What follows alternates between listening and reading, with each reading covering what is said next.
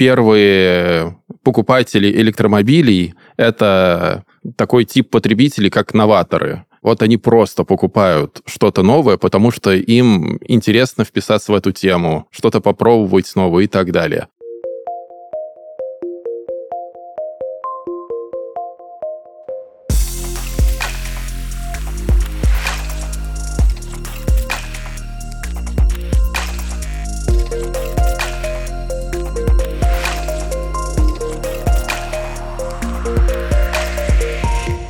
Здравствуйте, это «Футуризм по-русски», подкаст, где мы говорим о современных технологиях в России. Каждый выпуск я, Денис Усачев, IT-специалист с десятилетним опытом работы в индустрии, разбираюсь, как меняется отечественный IT, транспорт и космос, а также какие решения предлагают российские разработчики уже сегодня.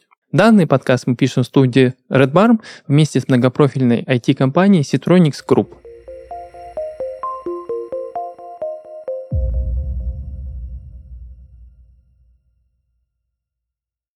Этот выпуск посвящен электромобилям и зарядной инфраструктуре. Сегодня мы узнаем, стоит ли переходить на экологичный автомобиль и как повлиял на отрасль уход западных компаний из России. А разбираться в этих вопросах мне поможет эксперт, коммерческий директор Citronics Electro Николай Самохин. Николай, привет. Привет, Денис. Citronics Electro – одно из направлений бизнеса Citronics Group, направленное на развитие зарядной инфраструктуры для всех видов транспорта. Николай, расскажи, пожалуйста, поподробнее о вашей компании. Ну, помимо того, что мы входим в Citronics Group э, и отвечаем за электрозарядный бизнес, Вообще, ключевое, что всегда я проговариваю, когда рассказываю про нас, мы оператор электрозарядной инфраструктуры. Это означает, что мы закрываем полный спектр вопросов по услуге электрозаряда. Мы подбираем оборудование, занимаемся поставками оборудования, работаем со всеми вендорами, как отечественными, так и иностранными. Строим инфраструктуру, эксплуатируем ее, обслуживаем, обслуживаем клиентов, поддерживаем ПО, разрабатываем собственное ПО, чтобы в комплексе в итоге предоставить конечную услугу клиенту, услугу по электрозаряду, электрозаряду электромобиля. Николай, как ты э, уже подметил э, историю с электромобилями, она ведь растущая бизнес не может браться на ровном месте, наверняка есть какой-то растущий тренд. И он действительно есть. Обратимся к статистике. За 2022 год было продано в мире 7-8 миллионов электромобилей. В России зарегистрировано на 2022 год 18 тысяч электромобилей. И вот Скажи, пожалуйста, на твой взгляд, почему люди стали выбирать электромобиль? Кажется, ответ экологично, очень поверхностный. Какие истинные причины покупки электромобиля у клиентов? Первая история – это экономические причины. Мы там про них э, чуть дальше поподробнее поговорим. А вторая история – это э, непосредственно потребительские свойства самих электромобилей. Они тише, их не надо прогревать, там свои особенности по обслуживанию, у них свои динамические характеристики и так далее. Ключевые потребительские свойства, которых нет э, в классических ДВСных машинах либо они там доступны малому числу людей. А, ну и третья причина кроется в цифрах. Как ты правильно сказал, а, пока что электромобилей совсем мало, формирование рынка только в самом начале, а, и, по сути, первые покупатели электромобилей – это такой тип потребителей, как новаторы. Вот они просто покупают что-то новое, потому что им интересно вписаться в эту тему, что-то попробовать снова и так далее. История про экологичность вообще, мне кажется, не входит в нашей стране пока что в топ причин. Пока что так. А скажи, пожалуйста, какую поддержку оказывает государство покупателям электромобилей? Ну, можно констатировать, что достаточно значимую. Почти во всех регионах страны отменен транспортный налог на электромобиле. Также во многих регионах э, бесплатная парковка для электромобилей. Сам понимаешь, насколько это, например, чувствительно в той же Москве, где на Патриарших прудах 450 рублей mm-hmm. в час. Из э, последних э, нововведений на большинстве платных трасс проезд электромобилей стал бесплатным. Ну и такое достаточно масштабная мера поддержки из э, последнего. А при покупке отечественных э, электромобилей государство субсидирует достаточно большую часть покупки, до 600 тысяч рублей. Надо еще попробовать э, вспомнить, когда государство было настолько щедрым при покупке чего-либо в личное пользование. Я тебя дополню, когда я последний раз смотрел, было 625 тысяч. Ну да, да, да, да, да если быть точным так. Да.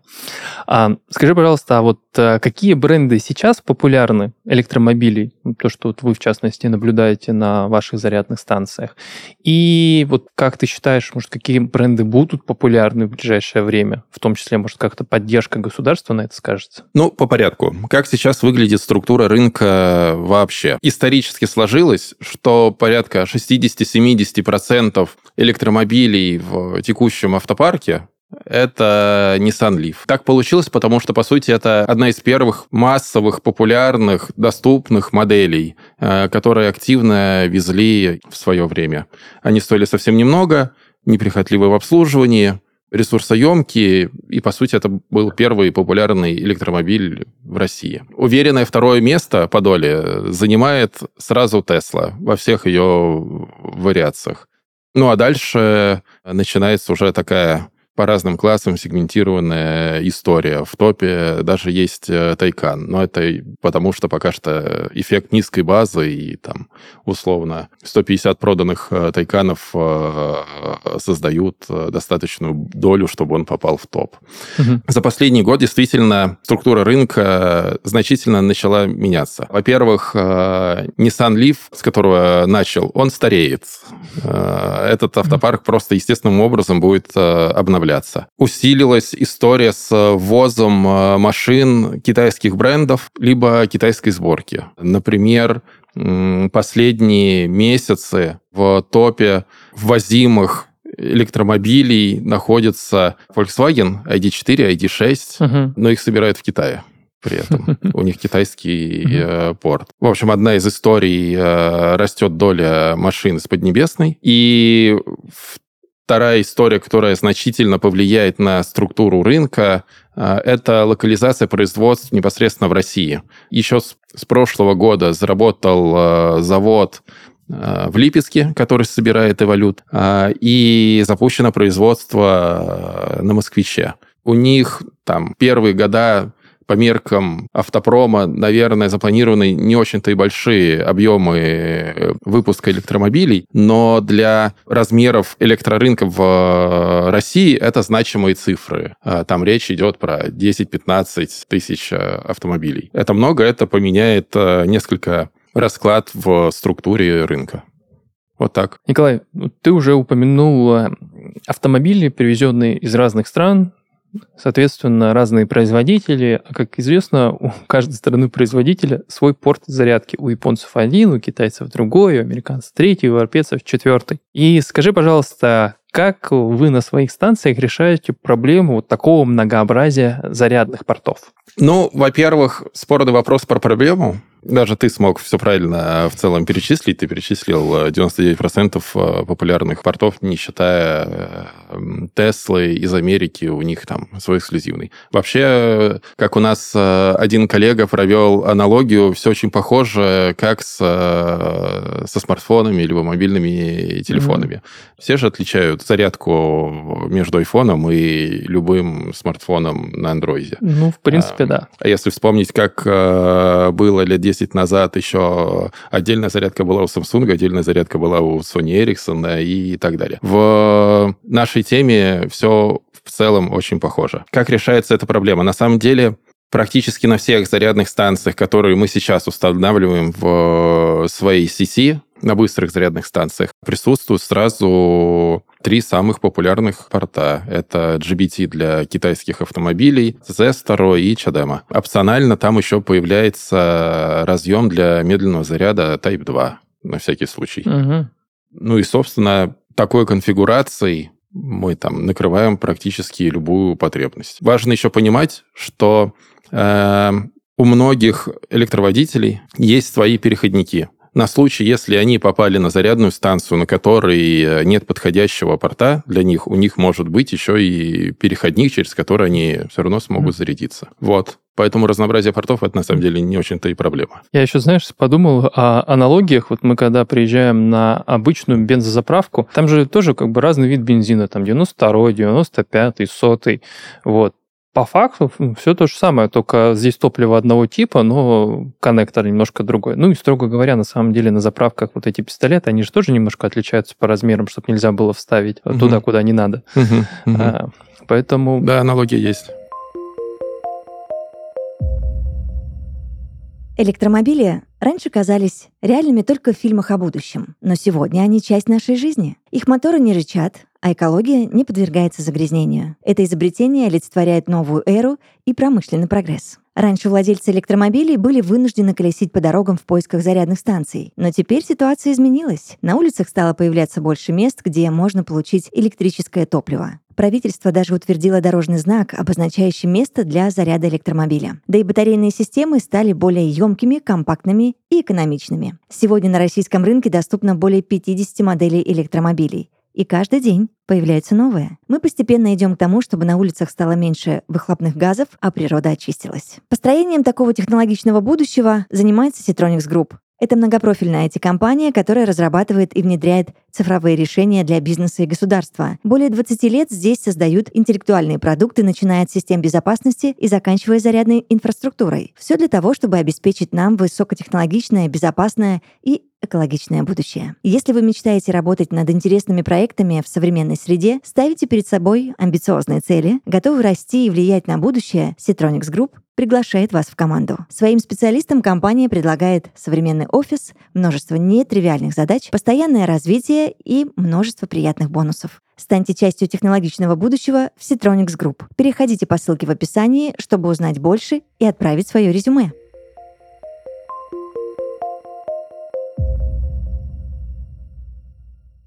Николай, мы плавно подошли к основной деятельности вашей компании, а именно зарядная инфраструктура для электромобилей. Скажи, пожалуйста, сколько времени сейчас нужно, чтобы зарядиться электромобилю, ну, будем говорить, с пустой батареей до 100%? По порядку. Есть медленные зарядные станции, а, есть быстрые зарядные станции переменного и постоянного оттока. Быстрые, в свою очередь, тоже делятся по мощности, что, в свою очередь, а, влияет а, на скорость заряда. Но помимо мощности зарядной станции, еще и непосредственно сам автомобиль и внешние условия влияют на скорость заряда то насколько прогрета, э, например, батарея. Напрямую влияет, э, какую мощность непосредственно сам автомобиль сможет взять от зарядной станции себе на борт. Э, надо тут понимать, что при всем разнообразии зарядных станций нужно четко понимать, что каждая зарядка нужна там к определенному месту. Дома, на подземных паркингах жилых комплексов, либо в гаражах ставят медленные зарядные станции, потому что там паттерн поведения клиента такой, что он приехал и, скорее всего, надолго оставил э, электромобиль. Например, на ночь у себя дома. Похожая история с бизнес-центрами. Обратная ситуация, когда ставится зарядная станция в торговый центр, либо вообще на классических э, автозаправочных комплексах. Туда наоборот, устанавливают э, более быстрые, более мощные, быстрые зарядные станции, э, потому что предполагается, что человек там будет проводить достаточно ограниченное количество времени. А возвращаясь к тому изначальному вопросу. на медленной э, зарядной э, станции электромобиль э, будет заряжаться от 6 до 10 часов. Угу. На быстрых зарядных станциях почти от нуля и до условных 80-90% можно зарядить электромобиль от пары часов до там 30-20 даже минут. Ты на самом деле ответил на мой следующий вопрос, когда время зарядки электромобиля станет сопоставимо с заправкой обычного автомобиля. Если, скажем так, считать, что вот мы пришли там на кассу, оплатили, пока там в очереди постояли, то, в принципе, бьется. Ну, приближается. Да. Приближается. Да. Хорошо. Давай представим ситуацию. Вот я только купил электромобиль, приехал домой, хочу подзарядить, а станцию еще не поставил. Вот если я буду заряжать его от обычной розетки 220 вольт, то насколько это опасно? Можно ли вообще так делать? Заряжать можно, Есть нюансы. Все они связаны действительно с э, безопасностью. Если это 10-амперная розетка, ну, вот это по-настоящему рисково, э, потому что там появляется риск возгорания, она может подплавиться и вообще не, не выдержит всю эту историю. 16-амперная уже этот вопрос э, решает. Ну, понятно, что должен быть в одной автомат на случай безопасности, в идеале с ГРЗ-защитой и с установленным УЗО. Все в комплексе, это обеспечивает безопасность, что если что-то пойдет не так, э, автоматика э, отрубит э, электричество на всей сети для безопасности. Важно понимать, что от розетки получится максимально медленно. Она выдаст в лучшем случае 3,5 киловатта. Это в два или в три раза медленнее, чем если вы поставите полноценную домашнюю медленную зарядную станцию, что многие и делают. Хорошо. Предположим, я тем или иным образом зарядил автомобиль, ну, скажем, процентов 80-100. Скажи, сколько я смогу проехать э, на такой зарядке? Ну, тут э, вопрос такой же, как, э, а на полном баке бензина сколько ты сможешь проехать? Справедливо, зависит от машины. От машины, от топлива, от стиля вождения. Все ровно точно так же работает с Э, электромобилями. Э, во-первых, у электромобилей разная емкость э, батарей. В одной и той же модели машины отличается комплектацией даже по объему батарей, что у Теслы, что у многих китайцев и так далее. Ну, вообще в порядке вещей в разной комплектации ставить разного объема батарей. Потом важная история, какой стиль вождения. Если ехать максимально агрессивно, электромобиль умеет ехать, ездить быстро, агрессивно, это повышает его потребление и, соответственно, расход на 100 километров. И, условно говоря, если ехать по трассе условные, сколько там разрешенное, 130, ну, 150 э, километров, это достаточно приличный будет э, расход. Там немного в обратную сторону работает. На э, ДВСных машинах крейсерские скорости достаточно высокие, на которых максимально низкое потребление топлива ну, получается. да, где-то получается а 110 километров, 100-110, вот так вот. Ну да, даже чуть э, выше. У электромобиля крейсерские скорости чуть ниже, и когда в экстренных ситуациях на электромобиле нужно дотянуть до зарядки, то там как раз они едут максимально медленно, это у них экономит э, непосредственно расход и оставшуюся емкость. А сколько у них эта скорость составляет? Ну, опять же, от модели к модели по-разному, в районе 90-100. Это, я бы не назвал это прям медленно при условии, это что ограничение да. до 90 в стране, ну, на, скажем так, на среднестатистической трассе. Поэтому вполне, я думаю, сейчас скажешь километров 40. И это, конечно, да.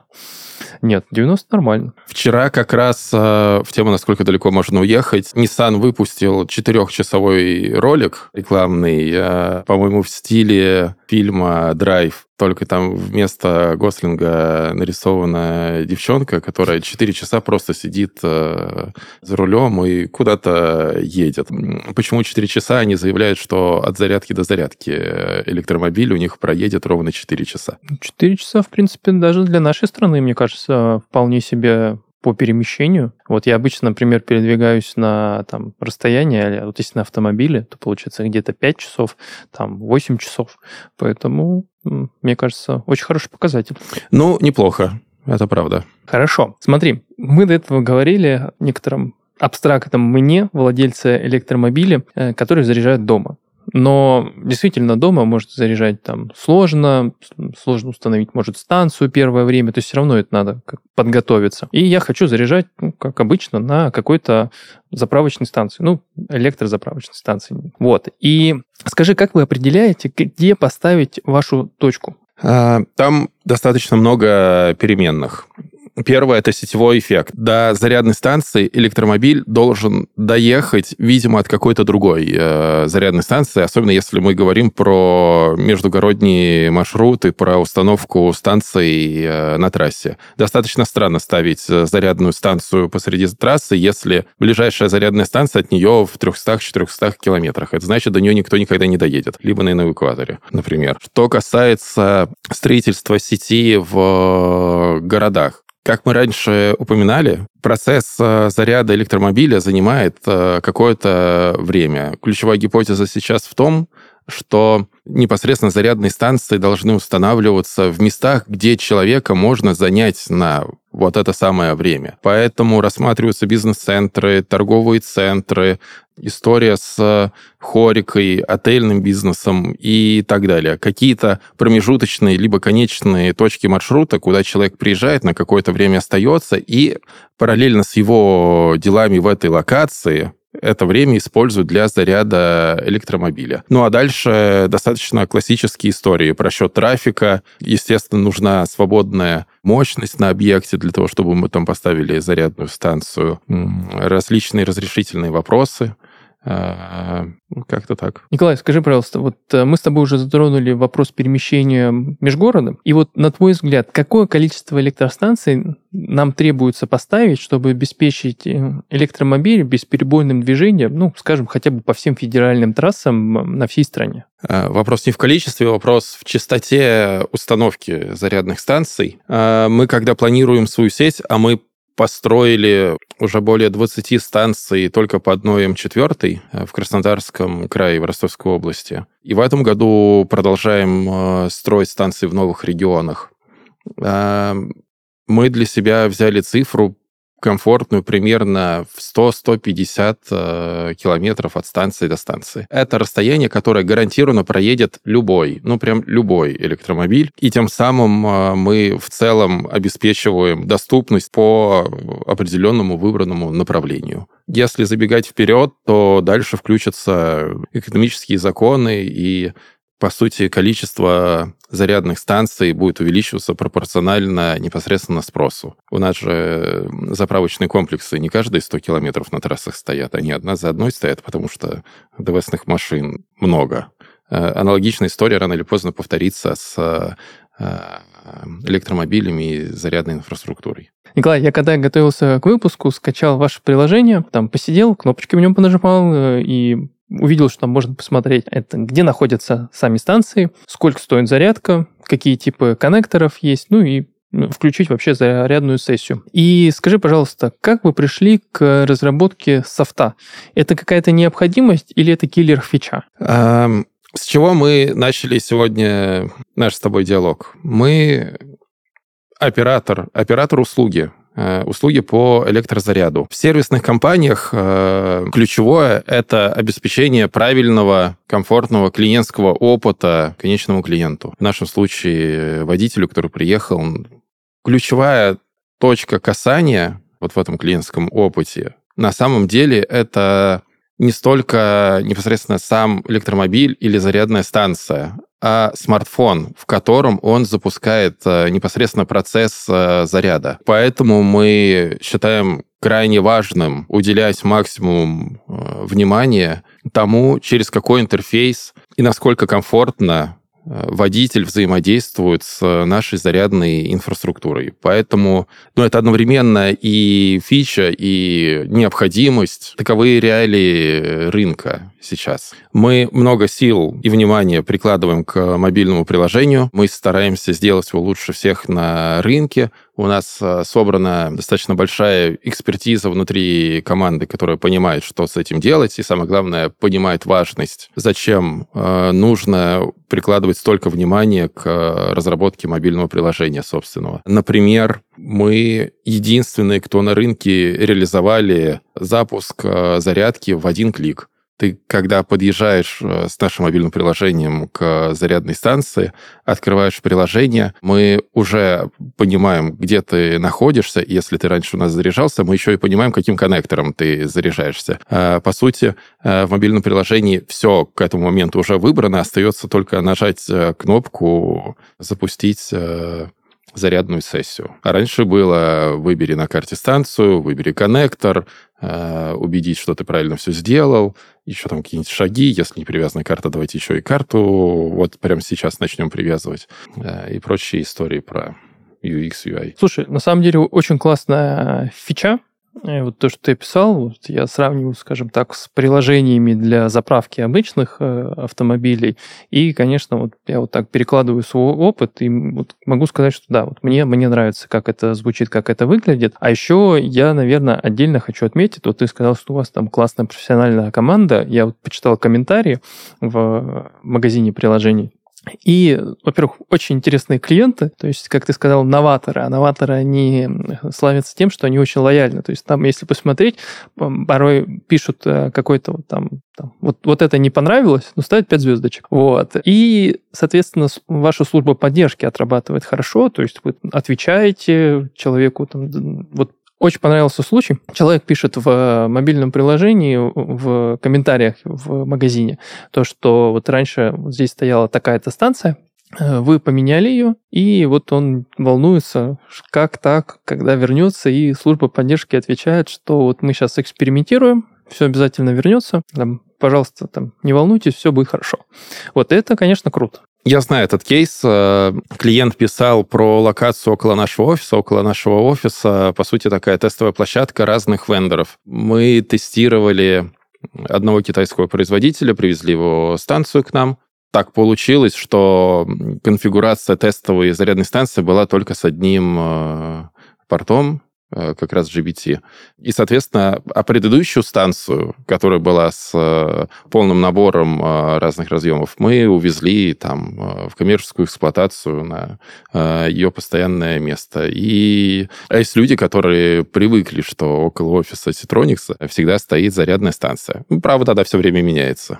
Хорошо. Давай теперь заглянем с тобой в некоторое будущее, скажем так, на 10 лет вперед и пофантазируем, как будет выглядеть рынок электромобилей и зарядной инфраструктуры. Вот как ты себе его представляешь? С каждым годом электромобилей будет становиться э, сильно больше. Это так и останется растущим трендом. Прям конкретные цифры сейчас прогнозировать дело, наверное, не очень э, благодарное, э, но вопрос, насколько кратный рост будет. Пока что э, вопрос стоит примерно так. Вместе с э, увеличением объема электропарка в стране будет, естественно, расти количество зарядных станций. Возможно, на рынке операторов электрозарядной инфраструктуры в какой-то момент начнется консолидация, собственно, как это было в телеком-рынке, когда он только развивался, по сути. А с точки зрения покупателей или с точки зрения просто авторынка, если совсем вперед э, забегать, э, наверное, однажды э, мы придем к тому, что электромобиль будут выбирать и покупать не, не из-за того, что там он экономичнее, экологичнее, какие-то меры поддержки и так далее, а потому что понравился автомобиль, и неожиданный сюрприз, он оказался электрическим, ну да и окей. Это уже будет э, не проблема. Наверное, когда-нибудь случится так. Это очень классно. Ждем этого будущего. Николай, спасибо тебе за интересный диалог. Спасибо, Денис. Сегодня мы поговорили о настоящем и будущем электротранспорта и зарядной инфраструктуры. Теперь мы знаем, отрасль развивается и открывает нам новые возможности. Вместе со мной в студии сегодня был коммерческий директор Citronics Электро Николай Самохин.